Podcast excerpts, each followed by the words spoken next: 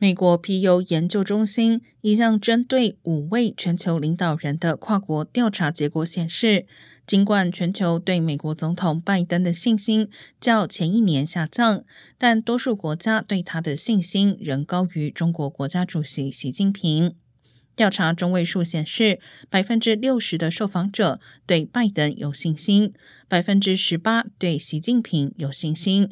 受访者对普京的信心最低，仅有百分之九。受访者来自北美、欧洲、亚洲等十八国，其中新加坡、马来西亚受访者对习近平的信心多过于对拜登的信心。